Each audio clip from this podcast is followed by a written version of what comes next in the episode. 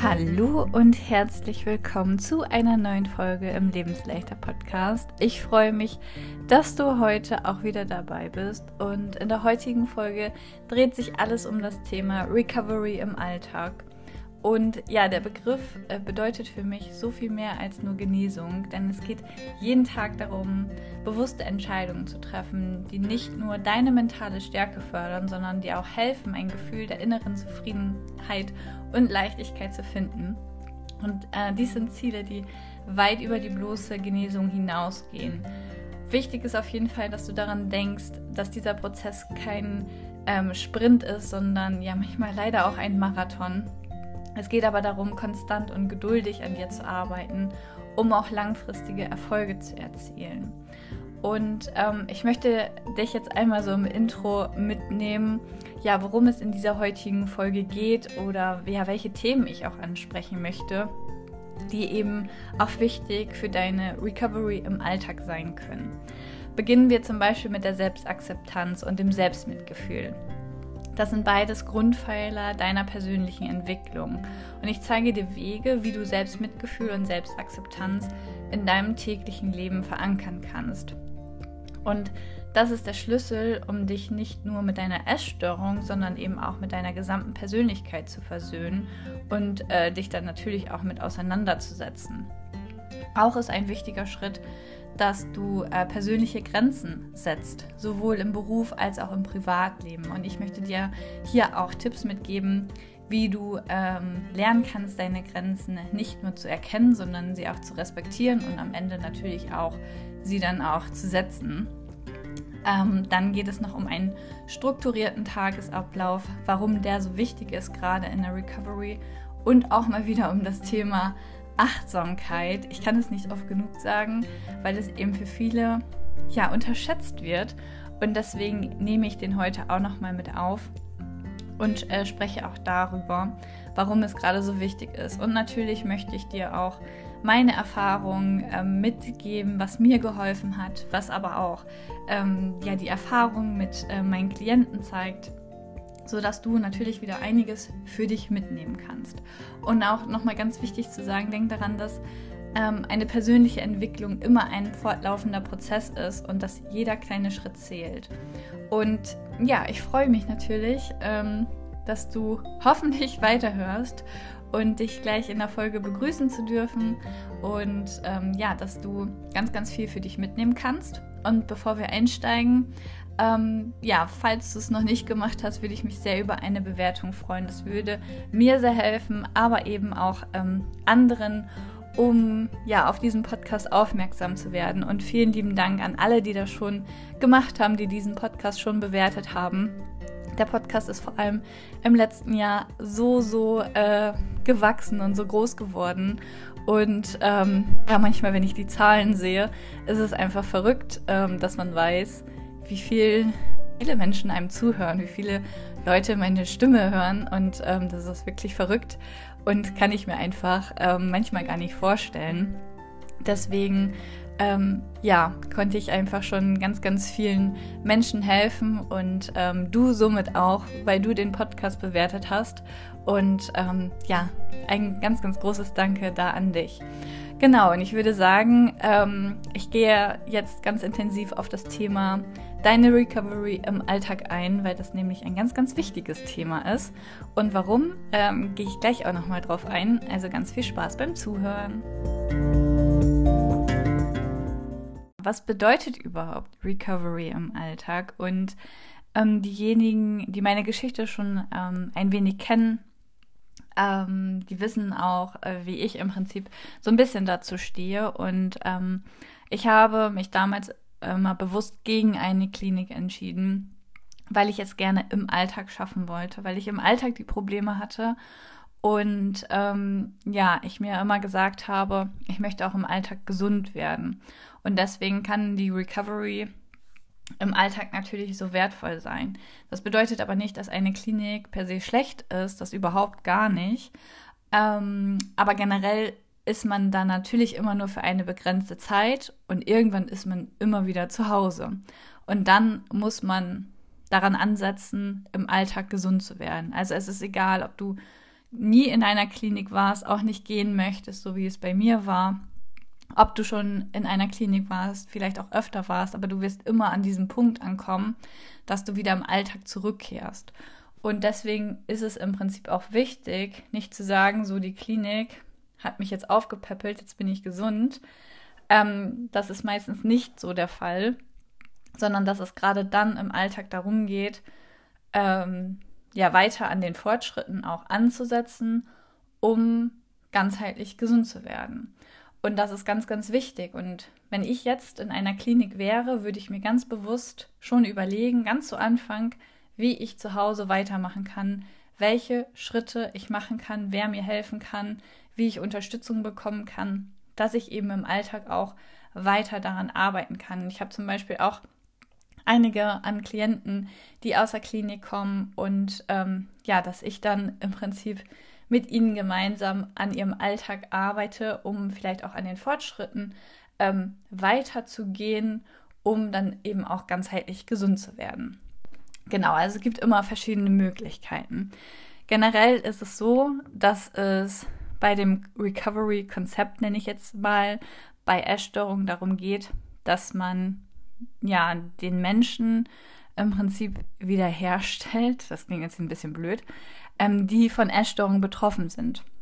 Das geht über die Symptomlinderung hinaus und betont eben auch die ganzheitliche Genesung, sowohl körperliche, psychische als auch soziale Aspekte. Und ähm, es ist immer individuell und da ist halt nicht nur das Thema Essen, was behandelt werden muss, sondern eben auch die Körperwahrnehmung, Lebensgewohnheiten, ähm, die ganze Persönlichkeit vielleicht auch. Also ganz, ganz viele andere Aspekte noch. Und so ist auch tatsächlich die Definition des Recovery-Konzepts eine Essstörung. Und ähm, ich möchte noch mal ganz kurz auf Merkmale und Prinzipien bei der Recovery, bei Essstörung eingehen, welche, an welchen Punkten man unbedingt arbeiten sollte, um eben auch ganzheitlich genesen zu werden. Und das solltest du vielleicht auch einfach für dich mitnehmen, wenn du merkst, du möchtest daran arbeiten, suchst dir vielleicht Hilfe und es wird nur an einem Punkt oder an zwei Punkten daran gearbeitet, dass es vielleicht nicht das Richtige ist, sondern dass man immer schaut, okay, werden diese Punkte auch alle abgedeckt? Man kann nicht, vielleicht auch nicht immer alle Punkte gleichzeitig bearbeiten, aber dass derjenige das auf dem Schirm hat. Da ist zum Beispiel Selbstakzeptanz, Körperakzeptanz. Natürlich muss man auch am Essen arbeiten, bewusstes Essen, Selbstbestimmung, also Selbstwirksamkeit ist ein ganz, ganz großes Thema. Psychische Gesundheit, ganzheitliche Betrachtung, dass man realistische Ziele setzt und dass man wirklich an diesen Oberbegriffen ähm, auch arbeitet, beziehungsweise dass man es auch vorhat und dass es nicht außer Acht gelassen wird. Ein Ernährungsplan oder dass du dich nicht mehr wiegst, das wird vielleicht für ein, zwei Wochen gut funktionieren, aber halt eben nicht ganzheitlich. Also dass du immer wirklich ähm, ja für dich auch einfach schaust, dass du ähm, ganzheitlich daran arbeitest, um eben auch die Chance hast, gesund zu werden. Und ähm, ich möchte auch noch mal ganz kurz darauf eingehen, was eigentlich so der Unterschied ist zwischen ähm, Klinik, eine klinische Genesung und ähm, eine alltägliche Genesung, also eine alltägliche Recovery. Ähm, bei der klinischen Genesung bei Essstörung, also die be bezieht sich auf die ähm, Reduktion bzw. das Verschwinden der diagnostischen Kriterien und Symptom Symptome durch medizinische und therapeutische Maßnahmen. Und dabei liegt der Fokus oft auf der medizinischen Überwachung, zum Beispiel Stabilisierung des Gewichts ähm, oder auch ähm, ja, psychische ähm, Ursachen oder Symptome, beispielsweise, wenn man sich selbst verletzt oder so, dass da dann auch drauf geschaut wird, dass man es eben nicht macht. Und ähm, genau, also da ist jetzt so dieser Haupt, Fokus, der da drauf liegt, dass man eben Dinge stabilisiert, dass man eben wieder, keine Ahnung, wenn man im Untergewicht ist, dass man erstmal zunimmt, dass man erstmal wieder so eine Stabilität gewinnt. Ähm, bei der alltäglichen Recovery geht es darum, um die individuelle Erfahrung, Selbstbestimmung, persönliche Entwicklung im täglichen Leben. Das kann halt eben in der Klinik ja auch gar nicht gemacht werden. Und wie soll das funktionieren? Und es beinhaltet eben eine fortlaufende Arbeit an der gesunden Beziehung zum Essen, Körperakzeptanz, Lebensqualität. Ähm, auch wenn vielleicht vorher noch nicht die äh, diagnostischen Kriterien vollständig weg sind, sondern es ist dann eben ein fortlaufender Prozess, dass man daran arbeitet, beispielsweise wenn du jetzt im Untergewicht bist, dass man daran arbeitet, dass du an Gewicht zunimmst, aber beispielsweise, dass man dann trotzdem auch an Lebensqualität, Lebensleichtigkeit, Körperakzeptanz etc. schon arbeitet. Aus meiner Erfahrung heraus ist es auch so, dass wenn man eine Zunahme kann man leichter akzeptieren und leichter verstehen, wenn man gleichzeitig auch schon an den Hintergründen arbeitet und mehr und mehr greifen und verstehen kann. Ich weiß auch, dass in der Klinik hat man natürlich auch dementsprechend ähm, ja natürlich Sitzungen, in denen man auch daran arbeitet. Im Alltag kann man das manchmal vielleicht noch einfacher greifen, weil man natürlich auch mit Situationen nochmal konfrontiert wird. Und der Fokus bei der alltäglichen Recovery liegt, liegt eben auf der Entwicklung von Lebenskompetenzen, Bewältigung von Herausforderungen im Alltag und auch eben nach einem ja, nach dem Streben nach einem erfüllten Leben. Und ich möchte dir, ähm, ich glaube, es sind, ich muss mal eben kurz nachgucken, schlecht vorbereitet, Janina. Äh, genau, fünf Schritte. Ich gucke nochmal. Ja, fünf Schritte, ähm, um dir im Prinzip zu zeigen, wie du deine Recovery im Alltag ähm, angehen solltest oder was du machen solltest. Was ich am Eingangs schon sagte, ist, dass Selbstakzeptanz eine mega wichtige Rolle spielt und auch als Grundlage für den Genesungsprozess ähm, genommen werden sollte. Und es bietet auch eben eine, eine Grundlage für eine positive Veränderung.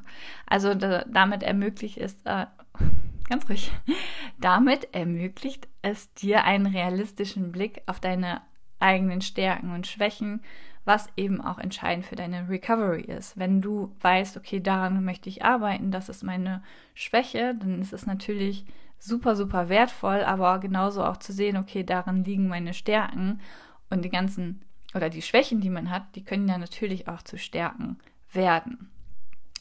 Außerdem ist es halt wichtig, dass man ähm, selbstkritische Urteile reduziert, also dass man sich selbst auch mit Freundlichkeit und Verständnis begegnet. Das bedeutet nämlich, wenn du dich die ganze Zeit selbst fertig machst, dann befindest du dich natürlich in einem total negativen Kreislauf, der dir ja überhaupt gar nicht gut tut. Und deine Bewältigungsstrategie ist eben mit negativen Gefühlen so umzugehen, indem sich das dann wieder aufs Essen auswirkt. Das bedeutet, du hast Essanfälle oder du verlierst dich im Sport oder du isst sehr restriktiv. Und deswegen kann es einfach super, super wertvoll sein, ähm, ja, positiv äh, mit sich selbst zu sprechen, positive Gespräche zu führen. Selbstakzeptanz fördert auch die Bereitschaft zur Selbstfürsorge indem man das ähm, auch als selbst wertvoll betrachtet, sich um das eigene Wohlbefinden zu kümmern. Und das ist einfach auch in, bei mir zum Beispiel ein so krasser Unterschied. Ähm, ich habe früher einfach nie etwas für mich gemacht und es hat sich so oft so falsch angefühlt, wenn ich mir irgendwie mal eine Pause genommen habe und ähm, oder ich mir irgendwie was Gutes tun wollte, alleine schon eine Beauty-Maske oder sowas hat sich einfach total falsch angefühlt. Und ähm, natürlich ist es auch ein Prozess, dass sich das dann irgendwann nicht mehr falsch anfühlt. Jetzt kann ich eine Beauty-Maske machen und habe kein schlechtes Gewissen. Ähm, aber das war früher halt ganz anders. Aber indem man sich da rein bewegt und dann sagt, okay, das ist jetzt okay, dass es sich nicht so gut anfühlt, ich mache das aber weiter. Dadurch macht man auch die Dinge wieder kleiner. Und ähm, irgendwann fühlt sich das gut an. Und jetzt kann ich mir, keine Ahnung, äh, zwei Stunden Massage oder den ganzen Tag komplett frei nehmen, nichts machen. Nichts machen in Form von einfach chillen, das machen, worauf ich Bock habe, das tun, was mir gerade gut tut. Und es ist einfach ein Nullfünkchen schlechtes Gewissen dabei, weil es mir gut tut. Und ähm, ja, genauso ist es aber auch, dass ich, wenn ich arbeite und ich Bock darauf habe, dann tut es mir auch gut. Also für sich selbst im Prinzip zu sorgen und sich etwas Gutes zu tun. Ähm, ja, dass man auch Selbstvertrauen aufbaut. Das äh, ist natürlich auch total entscheidend, weil wenn du dir selbst nicht vertraust, ja, dann ist es halt schwierig, da irgendwie weitere äh, Schritte zu gehen. Und indem du Entscheidungen auch für dich triffst, baust du halt auch Selbstvertrauen auf, weil du dadurch auch siehst und erkennst, aha, es funktioniert, aha, du kannst es und so weiter und so fort. Wenn du Selbstakzeptanz aufbaust, dann kannst du auch viel besser mit Rückschlägen umgehen, weil du dich eben auf dich verlassen kannst. Du weißt, wie du mit dir umgehen kannst. Du kannst dich entmutigen, ähm, aus den Fehlern beispielsweise vielleicht zu lernen, dich nicht runterzumachen. Und das ist natürlich auch ganz, ganz wichtig für deine Recovery. Außerdem ist es eben ein, ja, Punkt der ganzheitlichen Gesundheit. Du förderst dann auch nochmal das Selbstmitgefühl, dass du dir eben auch mit Freundlichkeit begegnen kannst und dich nicht runtermachst. Im Prinzip so, wie du auch mit ähm, ja, einer Freundin sprechen würdest. Und äh, wie du jetzt Selbstakzeptanz oder auch Mitgefühl, Selbstmitgefühl im Alltag kultivieren kannst, ähm, einbinden kannst, gehe ich ganz kurz drauf ein. Das sind zum Beispiel, was ich gerade auch schon sagte, positive Selbstgespräche, Achtsamkeit gehe ich gleich auch nochmal drauf ein, dass du ins Journal schreibst, dass du Grenzen setzt, worüber ich gleich nochmal ausführlicher sprechen werde, Selbstfürsorgerituale, positive Affirmationen, Fehler ähm, als Lernmöglichkeit sehen und Selbstmitgefühl praktizieren. Also das sind dann zum Beispiel Dinge, die du in deinen Alltag integrieren kannst, um letztendlich Selbstakzeptanz ja mehr zu bekommen, was eben ein wichtiger Punkt für deine Recovery im Alltag ist. Der zweite wichtige Schritt für deine Recovery im Alltag ist, dass du deine Grenzen erkennst und sie auch setzt. Und äh, ich kann dir sagen, dass es gar nicht so einfach ist. Ich habe mich äh, sehr schwer damit getan, weil natürlich auch gewisse Ängste damit einhergehen. Also solche Gedanken wie, ich kann das doch jetzt nicht sagen, äh, was sollen denn die anderen denken oder ich habe doch das immer so gemacht. Ähm, ja, und da steckt vielleicht manchmal dann auch Angst vor Verlust dahinter, Angst nicht gemocht zu werden. Natürlich ist das auch immer, immer, immer, immer. Natürlich ist es auch immer individuell. Und da darf man dann auch bei jedem Einzelnen hinschauen, welche Ängste da wirklich dahinter liegen. Ja, aber generell das erste Mal vielleicht seine Grenzen zu erkennen und diese auch zu setzen, ja, ist manchmal gar nicht so einfach. Und vielleicht kennst du das auch, dass du oft Ja sagst, obwohl du Nein sag, äh, ja Nein meinst und ähm, dahingehend dich immer übergehst und nie sagst, okay, nee, ich kann das gerade nicht oder keine Ahnung, dass vielleicht jemand einen Spruch klopft, klopft ich kann heute nicht sprechen, es tut mir leid, äh, dass jemand einen Spruch äh, dir reindrückt und du sagst da nicht zu und denkst dir aber so, das ist mir jetzt eigentlich zu weit gegangen und der soll das eigentlich auch wissen. Aber wie soll derjenige das wissen, wenn du nie deine Grenzen setzt? Und solche Kleinigkeiten, in Anführungszeichen, Kleinigkeiten, können eben einen enormen Einfluss auch auf dein Essverhalten haben, was ich gerade schon sagte. Irgendwo braucht es eine Bewältigungsstrategie, mit so einer Situation umzugehen. Und wenn du lernst, das zu kommunizieren und zu sagen, hey, was soll das? Ähm, rede nicht so über mich, dann hast du es natürlich schon direkt gesagt, du hast schon direkt ein Ventil. Aber wenn du das nicht machst, dann frisst du das auf eine Art und Weise in dich hinein. Aber es braucht trotzdem das Ventil. Und dein Umgang damit ist letztendlich die Essstörung, indem du nichts isst, indem du einen Essanfall hast, indem du dich vielleicht aber auch im Sport verlierst oder whatever. Also im Prinzip einen ungesunden Umgang damit. Und deswegen ist es halt auch wichtig, deine persönlichen Grenzen zu erkennen und eben, ja, für diese dann auch einzustehen und diese dann auch zu setzen. Und das hat natürlich, ja, ähm, Punkte wie, dass du damit auch Eigenverantwortung für dich übernimmst. Du äh, reduzierst damit Stress, Du achtest dich selbst, du setzt damit aber auch gesunde Beziehungen, Selbstschutz. Also es hat richtig viele positive Aspekte, die du nicht unterschätzen darfst. Auch dadurch entstehen nämlich gesunde Beziehungen. Oft hat man ja diesen Gedanken, ich kann jetzt nicht Nein sagen, weil der mich sonst nicht mag.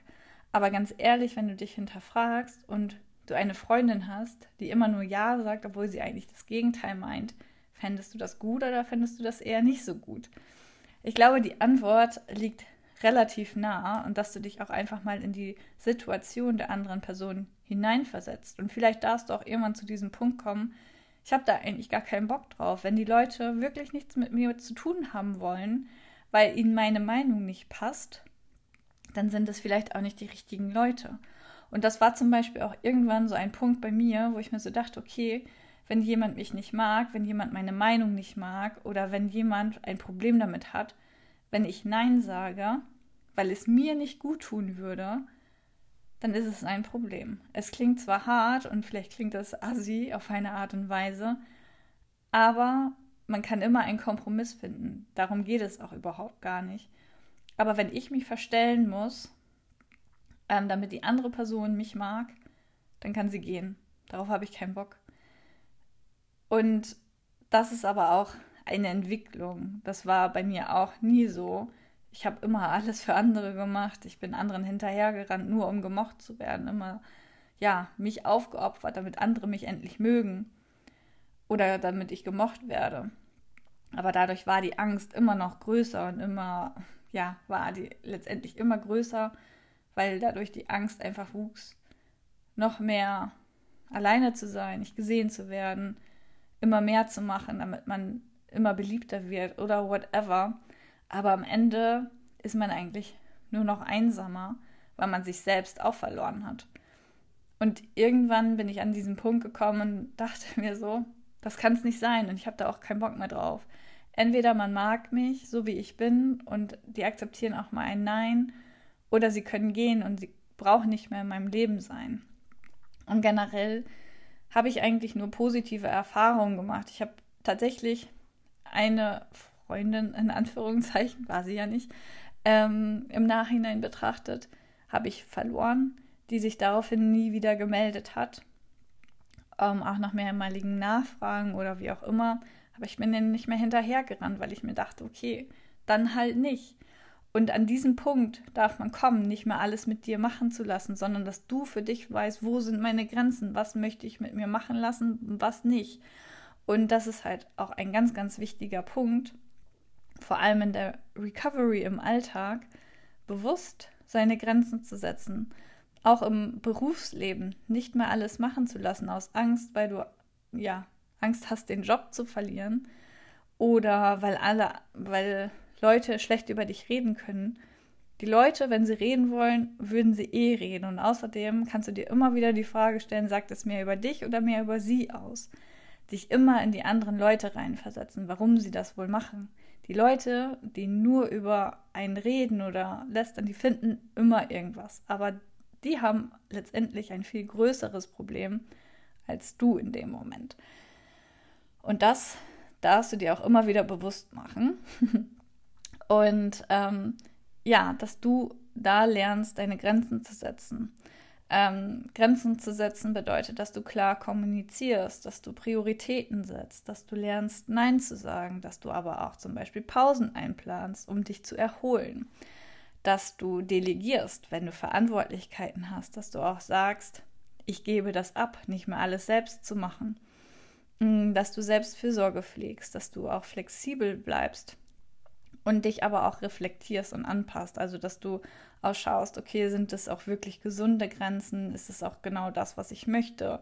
Also, das hilft natürlich auch immer ganz, ganz gut, ähm, sich selbst zu reflektieren. Und es bedeutet auch nicht, bei diesem Punkt zu einem Assi zu werden, sondern einfach, dass du auf dich achtest.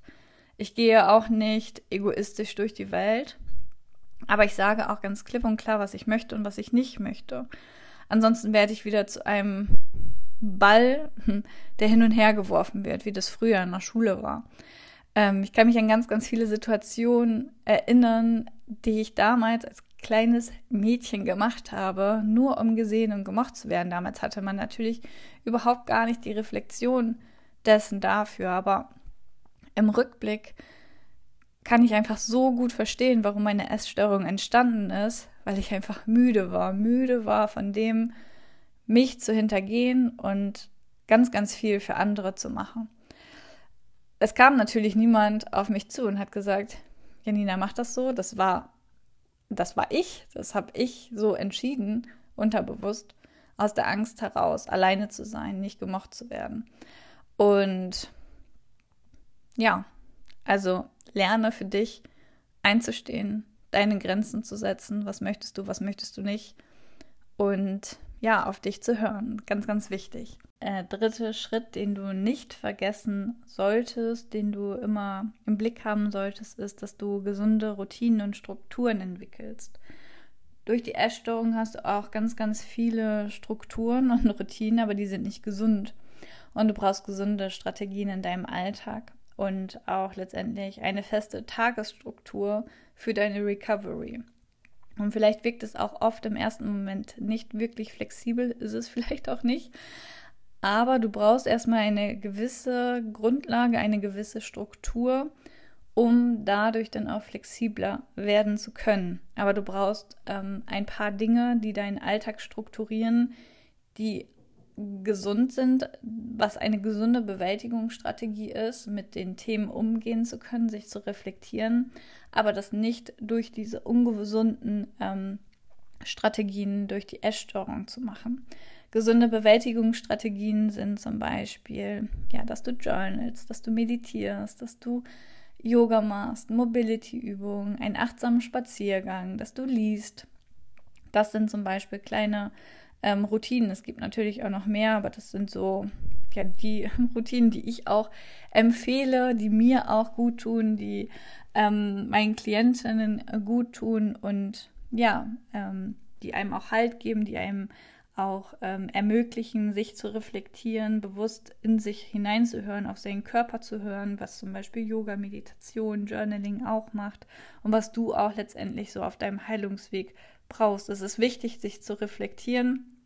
Es ist wichtig, ja, seinen Alltag dann auch zu strukturieren mit den Dingen, die dir dann in deiner Recovery helfen können.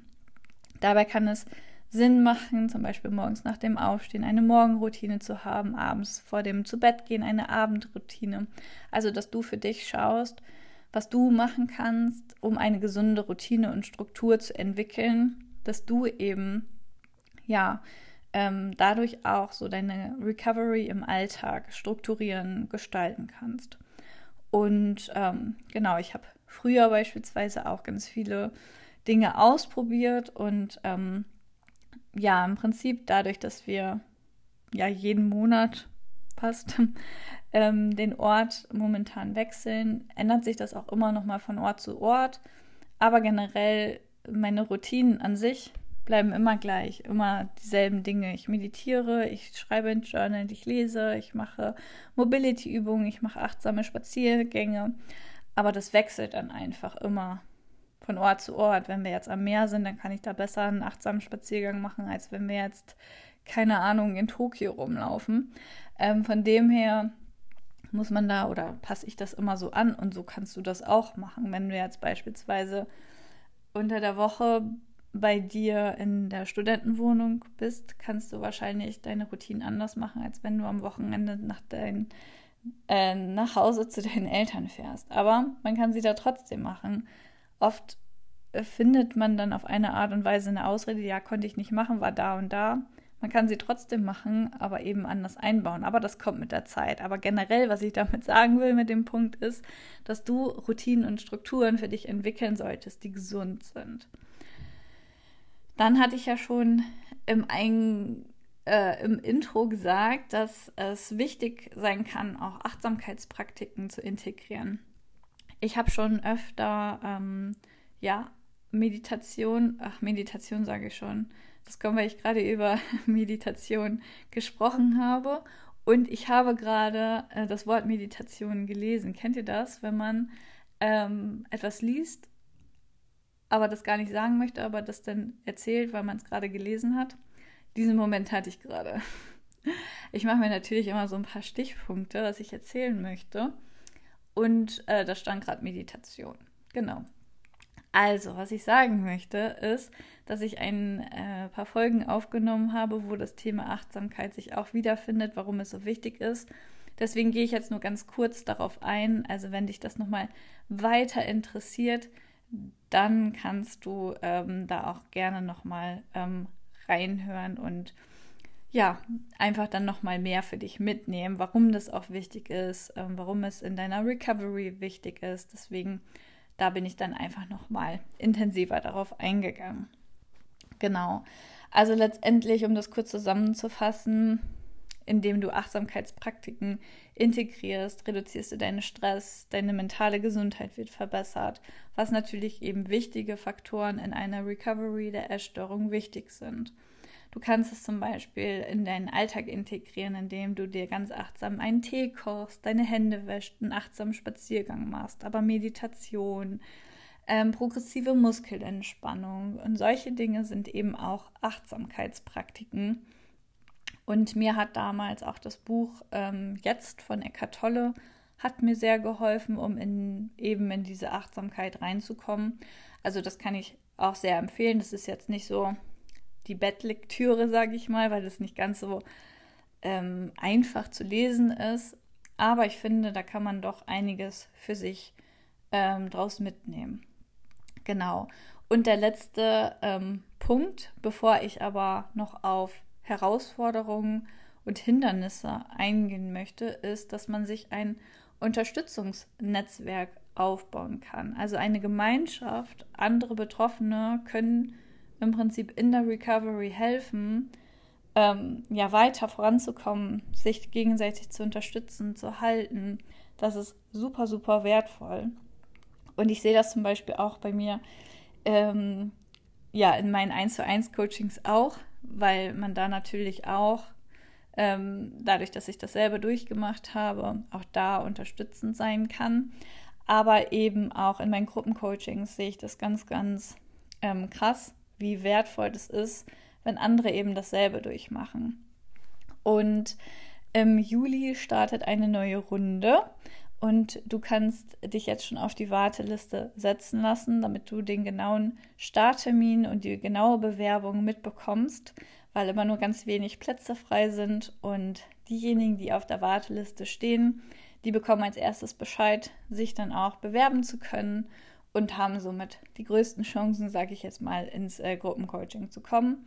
Also, ähm, wenn du Bock darauf hast, in einer Gemeinschaft zu heilen und ähm, ja, deinen Weg in der Recovery zu gehen, dann lade ich dich herzlich ein, dich auf die Warteliste setzen zu lassen. Ähm, den Link findest du in den Show Notes und wenn Fragen sind, frag mich gerne, schreib mir gerne und dann, ja, ähm, kann ich dir hoffentlich helfen. genau. Ähm, also ich fasse nochmal kurz die ähm, Schritte zusammen, die wichtig sind für deine Recovery. Also erster Schritt, dass du Selbstakzeptanz und Selbstmitgefühl übst dass du deine Grenzen erkennst und sie auch setzt, dass du ähm, Routinen und Strukturen entwickelst. Vierter Schritt, dass du Achtsamkeitspraktiken integrierst. Und Schritt fünf ist, dass du dir ein Unterstützungsnetzwerk aufbaust.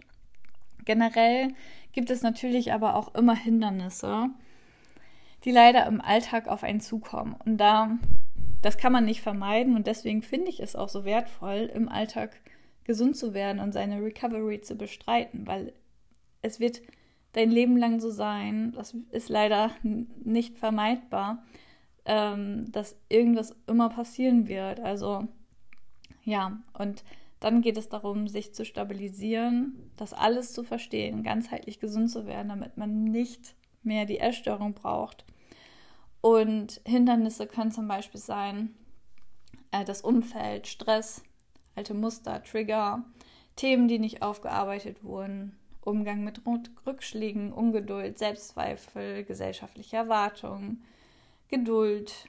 Ähm, also was, was meine ich mit Geduld? Also zum Beispiel mh, mm, Geduld üben, indem du auf Dinge warten musst, auf die du keinen Einfluss hast. Also wo du im Prinzip im Leeren stehst, wo du auf andere angewiesen bist und ähm, das ja im Prinzip auch für Unsicherheit sorgt und du dann letztendlich gerade im Ungewissen bist. Genau, also das kann im Prinzip auch ein Hindernis sein. Und ähm, durch diese Hindernisse musst du dir bewusst sein und dich selbst stärken und das kannst du zum Beispiel machen, indem, ja, was ich gerade sagte, dass du diese Schritte durchgehst, dass du Selbstgefühl entwickelst, dass du kleine Ziele setzt, dass du achtsam bist, dass du selbst dich selbst reflektierst, dass du Hilfe in Anspruch nimmst, dass du gesunde Bewältigungsstrategien entwickelst. Und bei mir ist das zum Beispiel auch so, dass ähm, das Leben ist nie geradlinig, nie. Ähm, aber es ist bei mir auch zum Beispiel so, dass ich nie, nie, nie wieder auf die Essstörung zurückgreifen würde. Sie ist in einer Schublade ganz tief im Inneren und sie wird nie wieder aufgemacht. Und das weiß ich einfach, weil ich mich und die ganzen Themen drumherum so, so gut kenne und genau weiß, wie ich reagieren kann, wie ich damit umgehen kann, weil ich mich selbst gestärkt habe, weil ich ganzheitlich an meinen Themen, ähm, weil ich ganzheitlich an meinen Themen gearbeitet habe.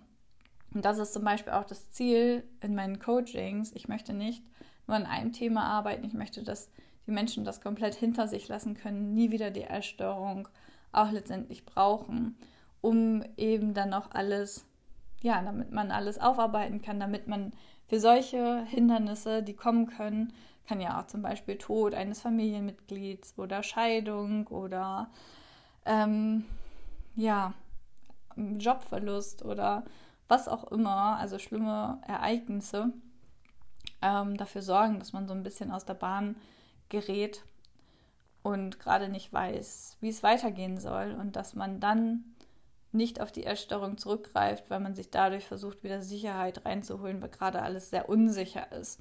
Und dass man auch weiß, wie man in den Situationen reagiert, wie man tickt, was mit einem passiert. Und das ist einfach super interessant, wenn man sehr intensiv auch mit sich selbst gearbeitet hat, dass man genau sieht, wie man selbst darauf reagiert. Und dann kann man im Vorfeld auch schon trotz der Lebensereignisse darauf reagieren, dass es eben nicht wieder dazu kommt, dass man in eine Essstörung rutscht, beispielsweise. Genau. Ähm, also total interessant und total spannend auch.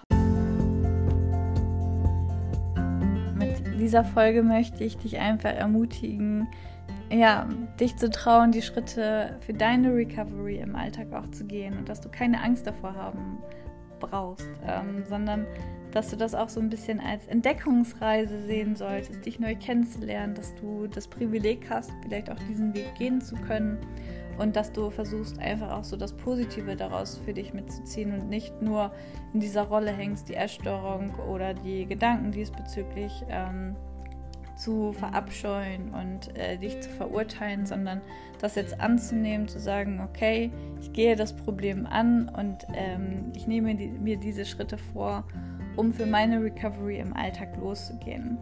Und dabei wünsche ich dir ganz, ganz viel Freude. Und ähm, ja, ich freue mich, dass du heute dabei warst und freue mich dann auch, dich nächste Woche dann hoffentlich wieder im Lebensleichter Podcast begrüßen zu dürfen.